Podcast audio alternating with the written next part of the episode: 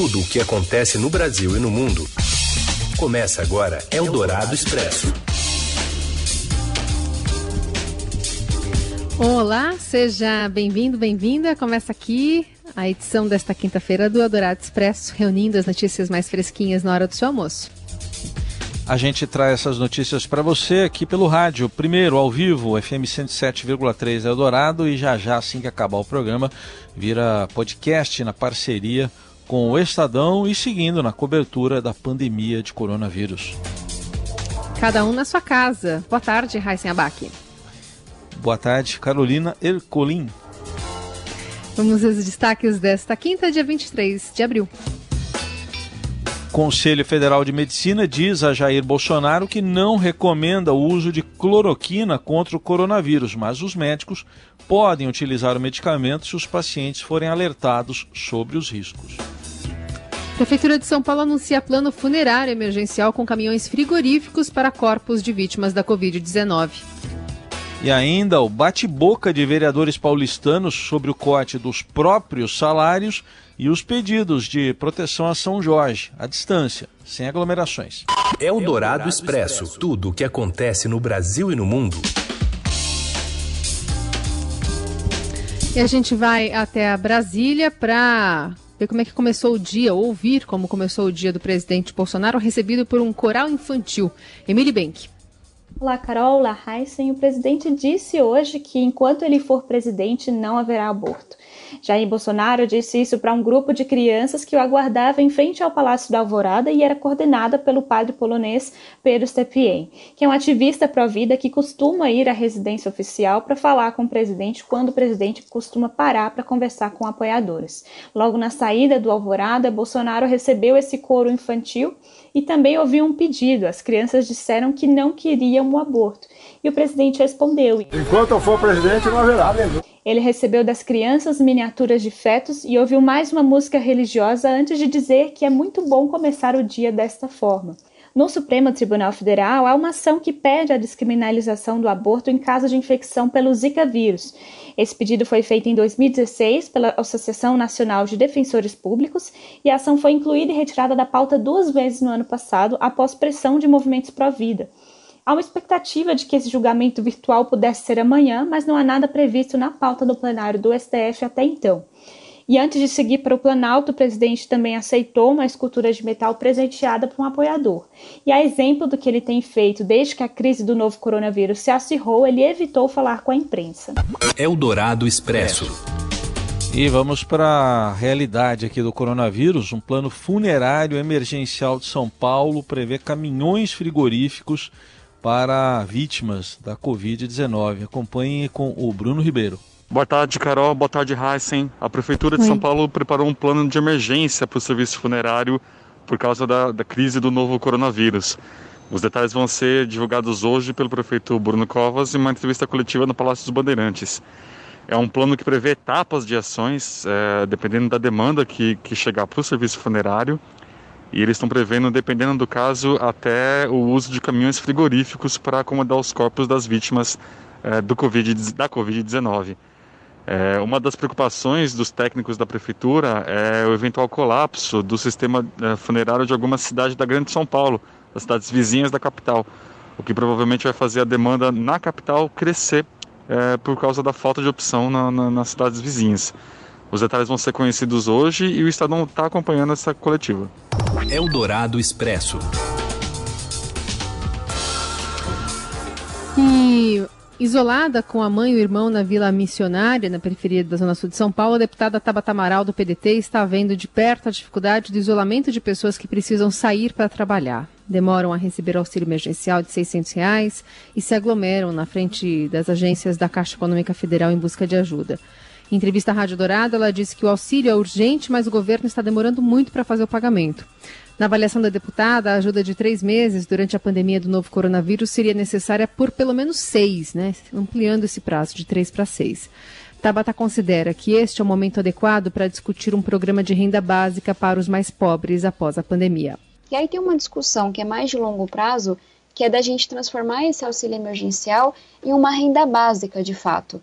Essa é uma das poucas discussões que eu vejo quando a gente olha para os estudiosos, né, para os cientistas, unindo economistas tanto de esquerda quanto de direita. O entendimento de que nesse mundo que está mudando tanto, com revolução tecnológica, com robotização do trabalho, vai ser muito importante que todo mundo tenha acesso a uma renda mínima para conseguir viver com dignidade, para conseguir se reinventar. Então, espero que a gente consiga também fazer essa discussão. Obviamente, a gente vai ter que mudar muita coisa no nosso funcionamento do Brasil para conseguir é, pagar essa, enfim, essa renda, esse auxílio emergencial, essa renda básica. E tem várias discussões que esse é o momento perfeito para elas. A gente tem que rediscutir a nossa tributação. Nós tributamos muito o consumo que recai sobre os mais pobres e quase não tributamos renda, patrimônio. Então a gente tem que tributar mais quem tem mais dinheiro. Ainda a deputada é, no campo do Congresso disse ou defende a destinação do fundo eleitoral para o combate ao coronavírus, o corte de parte dos maiores salários dos três poderes e o fim dos super salários no setor público que desrespeitam a Constituição. A deputada do PDT destinou 12 milhões de reais de emendas parlamentares a que tinha direito para hospitais da periferia de São Paulo, num acordo com o prefeito Bruno Covas. Na educação, a área em que mais atua, Tabata destacou como positiva a aprovação de um projeto que suspende os pagamentos do FIES durante a pandemia, mas cobra do Ministério da Educação o adiamento do Enem. A deputada apontou a falta de menção das palavras periferia e favela nos discursos de líderes políticos e pediu união para enfrentar a pandemia. Esse deveria ser um momento de completa união. A gente está enfrentando um dos maiores desafios, pelo menos que a minha geração já viu, não só do ponto de vista de saúde pública, que é muito grave, mas também é uma crise humanitária, sem nenhum exagero. Ao ter que ficar em casa para ficar seguros, para ficarmos seguros, as, muitas pessoas estão preocupadas se vão ter o que comer no final do dia, estão preocupadas, sabe, com a educação dos filhos que estudam em escolas públicas e não estão conseguindo estudar, ainda mais para quem vai ter Enem no final do ano. Então eu sinto muita falta tanto de uma coordenação em que o presidente da República sente para conversar, faça videoconferências que seja, mas de fato lidere esse processo. E me preocupa muito ver essa falta de união, ver que ainda existe politicagem nisso tudo, porque vai ser muito mais difícil a gente enfrentar o que a gente está enfrentando se não tiver todo mundo focado no mesmo objetivo, que é passar por essa crise, preservando empregos, garantindo que as pessoas vão ter o que comer, vão ter uma vida digna e que a gente vai perder o menor número possível de vidas. A deputada Tabata Amaral contou que tem participado juntamente com ONGs na Zona Sul de São Paulo de campanhas para socorrer com doações pessoas mais necessitadas, como a mãe de um amigo de infância que estava passando fome. Eldorado Expresso. A Prefeitura de São Paulo avalia abrir o quarto hospital de campanha na Zona Leste, uma das regiões mais afetadas pela sobrecarga do sistema de saúde. Segundo o secretário municipal da Saúde, Edson Aparecido, o presidente do Corinthians, André Sanches, já ofereceu o estádio em Itaquera para abrigar a instalação. Outros equipamentos, como o Sesc Itaquera, também estão na lista de locais em estudo para reforçar o atendimento na região. Prefeito, ontem, em reunião conosco, nos autorizou a vermos uma outra estrutura hospitalar na região da Zona Leste que possa dar conta caso a gente venha a ter uma pressão maior do sistema de saúde naquela região. Como a construção depende de parceria com o setor privado, Edson Aparecido explicou que levará ainda nesta quinta-feira o sinal verde do prefeito para o grupo investidor formado pelo Banco Itaú e hospitais Sírio-Libanês e Albert Einstein, projetando o direcionamento da verba. O secretário não soube dizer o quanto seria investido na operação.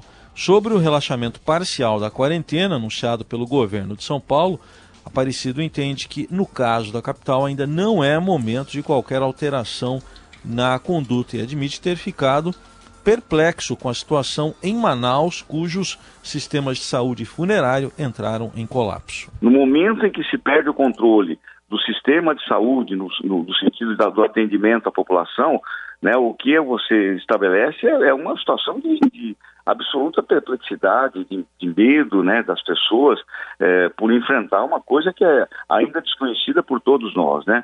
O caso de Manaus e de outras regiões do norte e do nordeste do país são um pouco atestados de que é preciso tomar cuidado. Nós não tivéssemos feito, iniciado esse processo de isolamento social né, é, no período que você falou, hoje seguramente nós já teríamos uma situação bastante, é, muito mais agravada, muito mais difícil de ser controlada na cidade de São Paulo e no estado de São Paulo. A taxa de ocupação dos leitos de UTI nos hospitais é de 73% em média, mas há equipamentos operando com 95% da capacidade. Eldorado Expresso. Enquanto isso, o governo recuou sobre a antecipação da segunda parcela do auxílio emergencial de Brasília e Diana Tomazelli. Boa tarde, Carol. Boa tarde, Heisen. Boa tarde. Depois de anunciar que anteciparia o pagamento da segunda parcela do auxílio emergencial de 600 reais, o Ministério da Cidadania voltou atrás e disse ontem à noite que não poderá adotar essa antecipação por falta temporária de dinheiro o governo reservou 98 bilhões de reais para pagar o benefício, o que significa um desembolso de quase 33 bilhões de reais por parcela, já que o auxílio dura três meses. Acontece que já foram transferidos mais de 31 bilhões de reais para a primeira prestação, praticamente o teto para o gasto com essa primeira parte do benefício. Mesmo assim, ainda restam 12 milhões de pessoas à espera de uma resposta ao pedido. Ou seja, o gasto com a primeira parcela pode ser bem maior e o governo queria mesmo assim antecipar a segunda parcela sem saber o tamanho do gasto. A Controladoria Geral da União, órgão que tem como missão ajudar na governança e no zelo das contas do governo, chamou a atenção do Ministério da Cidadania e alertou que a lei impede o governo de fazer essa antecipação, sob o risco de faltar dinheiro para honrar os pagamentos. O resultado é que o governo tinha prometido inicialmente pagar a segunda parcela entre 27 e 30 de abril, ou seja, na semana que vem. Depois, anunciou a antecipação para esta semana.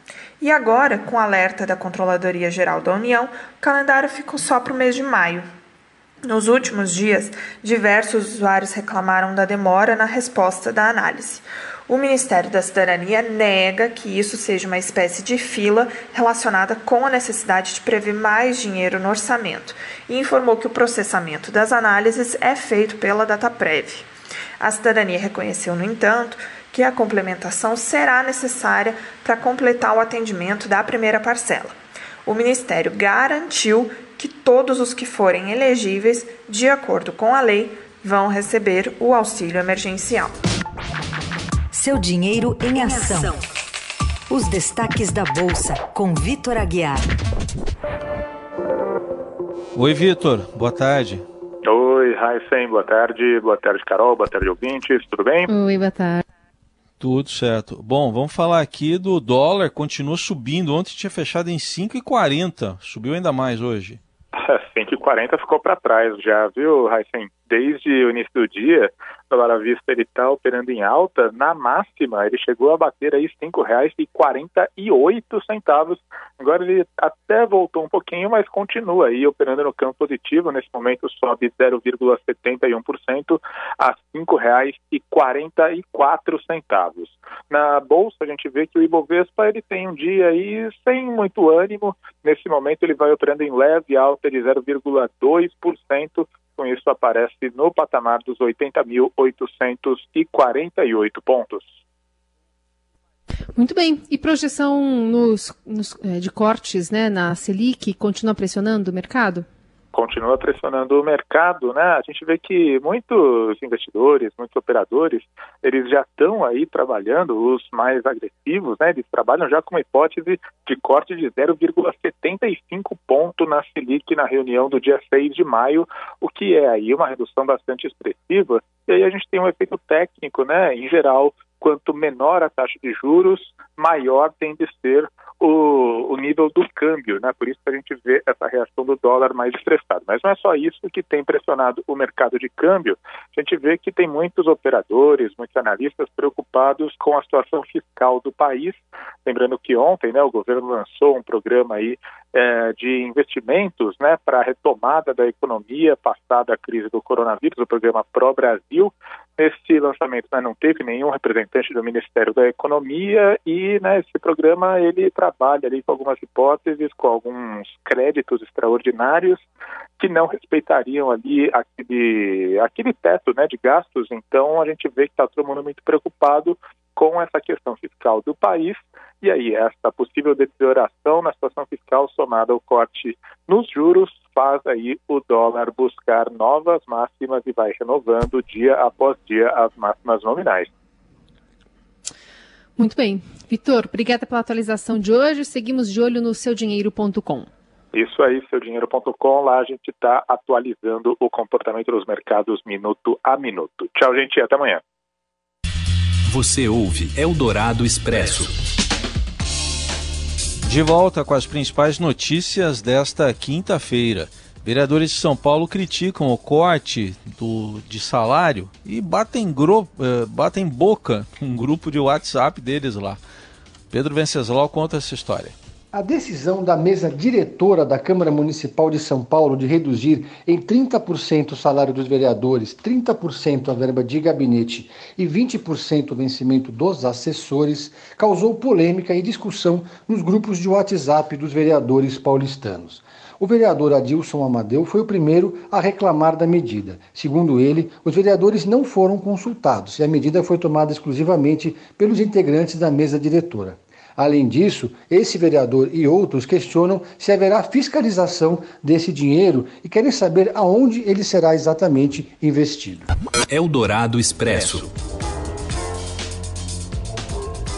E o presidente Jair Bolsonaro disse que pode trocar qualquer um no governo e amenizou as negociações mantidas com o bloco de partidos conhecido como Centrão. Isolado politicamente, o presidente decidiu se reaproximar do Congresso e tem se reunido com líderes do Centrão como PL, PSD, Progressista, Republicanos e MDB. Nos bastidores, os parlamentares contam que ele está oferecendo cargos na estrutura federal em autarquias regionais e superintendências em troco ou em troca de apoio no Congresso. Sintomas desse movimento é, vem de um vídeo até que está circulando em Brasília. O presidente Bolsonaro gravou uma saudação à família do deputado Arthur Lira, que é líder do PP. Valendo aí, presidente. Tá? Eu gravar o vídeo? Olá, Ângela. Olá, Álvaro. Jair Bolsonaro. Estou com o lado aqui do maridão, do pai. Um grande abraço a vocês dois. Tamo junto aí, valeu. São, são grandes fãs. Toda hora me pediam isso. Valeu, tá valeu. Aqui, um abraço. um abraço aí. Nas cotações do Congresso, a cena aumentou especulações de que o deputado possa vir a ter apoio do Planalto na futura disputa pela presidência da Câmara. Eldorado Expresso. E terminou há pouco a reunião do presidente Jair Bolsonaro com o ministro da Saúde, outros ministros também, na qual ele recebeu o presidente do Conselho Federal de Medicina, que declarou ao presidente que o conselho não recomenda o uso da cloroquina e da hidroxicloroquina para pacientes em tratamento de Covid-19, mas afirmou que o CFM decidiu liberar os médicos a receitarem o remédio em três casos específicos. Um deles é quando o paciente está em estado crítico, internado em terapia intensiva e com lesão pulmonar. Outro, quando o paciente com sintomas de Covid-19 chega ao hospital, que tem um momento lá de replicação viral em que a droga pode ser usada pelo médico. E um terceiro momento, quando o paciente tem sintomas leves, até parecidos com o de gripe comum, mas nesse caso o médico pode receitar a hidroxicloroquina, descartando a possibilidade de que o paciente tenha a, a, gripe comum, a influenza A ou B, dengue ou H1N1. Nesse caso também a decisão deve ser compartilhada com o paciente. Em todos os casos, o Conselho Federal de Medicina diz que o paciente deve ser avisado aí do, dos riscos e diz que não recomenda o uso da hidroxicloroquina. O que estamos fazendo é dando ao médico brasileiro o direito de, junto com o paciente, em decisão compartilhada com ele, utilizar essa droga ou não, foi o que disse Mauro Luiz de Brito Ribeiro, presidente do CFM. Eldorado Expresso. E o São Caetano anuncia a desistência da Série D do Brasileirão em, em razão justamente do coronavírus. Quem conta os detalhes é ele, Robson Morelli. Olá, amigos! Hoje eu quero falar de uma decisão tomada pelo São Caetano de não disputar a Série D do Campeonato Brasileiro, a quarta divisão do Campeonato Brasileiro, Série A, Série B, Série C e Série D. O São Caetano a, anunciou é, que não vai ter condições financeiras para disputar essa série, pensou no que deve, no que deixou de ganhar, no que pode gastar com as viagens e decidiu é, pular fora do campeonato. É uma tendência, é uma tendência muito forte em meio a essa pandemia dos times com menor recursos é, financeiro. O São Caetano fez as suas contas e, e achou por bem não disputar um campeonato de nível nacional com a possibilidade de subir para uma divisão. Então, em 2020, ele para no segundo semestre, ele não disputa esse Brasileirão é, é, gigante, né? Porque o país é, é, um país continental, muitas viagens, é, dinheiro de televisão é bem menor, dinheiro de cota da CBF é bem menor, então ele fez as suas contas e decidiu que não vale a pena, não vale a pena em função do, de tudo que está acontecendo, em função da perda de muito dinheiro neste primeiro semestre, em função é, é, de regulamentar melhor né, a sua gestão. É, e olha que o São Caetano era um time é, que tinha um projeto do ano inteiro, é um time que está se modernizando, é um time que contratou profissionais experientes para tocar esse projeto. Lembrando que o São Caetano já foi um time de primeira divisão, já foi um time é, vencedor, já foi um time sensação, né? Lembra, é, no, no ano 2000 disputou a final com o Vasco. Então, assim, é, é, é, um, um, é um modelo aí que está sendo apresentado em meio a essa pandemia, antes mesmo de retomar o futebol, mas que pode atingir muitos clubes. É a desistência é, de uma competição em função é, dos seus custos, dos do gastos dos clubes, em função de toda a logística para esse segundo semestre. A gente vai acompanhar de perto tudo isso que está acontecendo no futebol brasileiro, porque a gente acredita que outros clubes podem tomar a mesma, a mesma decisão. É isso, gente. Falei, um abraço a todos, valeu. Eldorado Expresso. Mesmo que seja difícil ver alguma coisa além do dilúvio diário de manchetes devastadoras, também há muitas notícias boas no mundo de hoje e muito interesse em lê-las as contas de Instagram dedicadas a boas notícias, como o a arroba Thanks Good News e a arroba Good News Movement, viram sua contagem de seguidores disparar nas últimas semanas. No fim de março, o ator John Krasinski estreou uma rede de boas notícias no YouTube. Em uma semana, a Good Good News já havia ultrapassado um milhão e meio de inscritos e 25 milhões de visualizações. E as pesquisas no Google pelo termo Boas Notícias estouraram no mês passado e continuam subindo. E a gente mesmo acabou de fazer isso agora, dando uma boa notícia de que existem boas notícias. E você sabe, Heisen, que, querendo ou não, é, o Vigilantes, que está no ar aqui na Rádio Dourado, também está disponível no site da rádio. Está completando um mês amanhã e é um pouco disso, né? Um pouco de garimpo, um pouco de reflexões sobre a pandemia, o isolamento ao qual fomos submetidos, que se mostrou, para além de uma tendência, né, uma necessidade. As pessoas querem ouvir outras notícias, além do factual que a gente chama, né? Que é a notícia de todo dia, são números de mortos, enfim. É, então, respirar é preciso também quando a gente fala é, de notícias, de jornalismo, e é um pouco também do que o ouvinte da Rádio Dourado e do podcast tem à disposição no Vigilantes. Está tudo lá no site da rádio. Eldorado Expresso. Jorge sentou praça na cavalaria. Estou feliz porque eu também sou da sua companhia. Pois é, o coronavírus mudando também uma das celebrações mais simbólicas e tradicionais para os católicos cariocas. Estou falando do Dia de São Jorge, intensamente comemorado, sobretudo nos subúrbios da Zona Norte e Oeste, com alvorada, missas. E apesar de ser feriado na cidade nesta quinta-feira, as tradicionais aglomerações nas igrejas, interdições de ruas para a festa do Santo Guerreiro não devem ser vistas, não estão sendo vistas. A orientação é manter o distanciamento social, mesmo no dia sagrado, e orar de longe. As paróquias, por exemplo, estão promovendo missas com transmissão virtual. E nem mesmo pensamento eles possam ter para me fazerem mal. Armas de fogo meu corpo não alcançará. Facas, lanças se quebrem. E é com Jorge Benjor, ou Jorge Ben, que a gente encerra este Eldorado Expresso. Lembrando, para conversar conosco, a hashtag Eldorado Expresso nas redes sociais. Voltamos amanhã.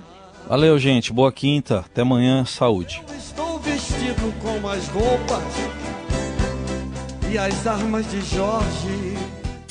Você ouviu Eldorado Expresso tudo o que acontece no Brasil e no mundo em 15 minutos.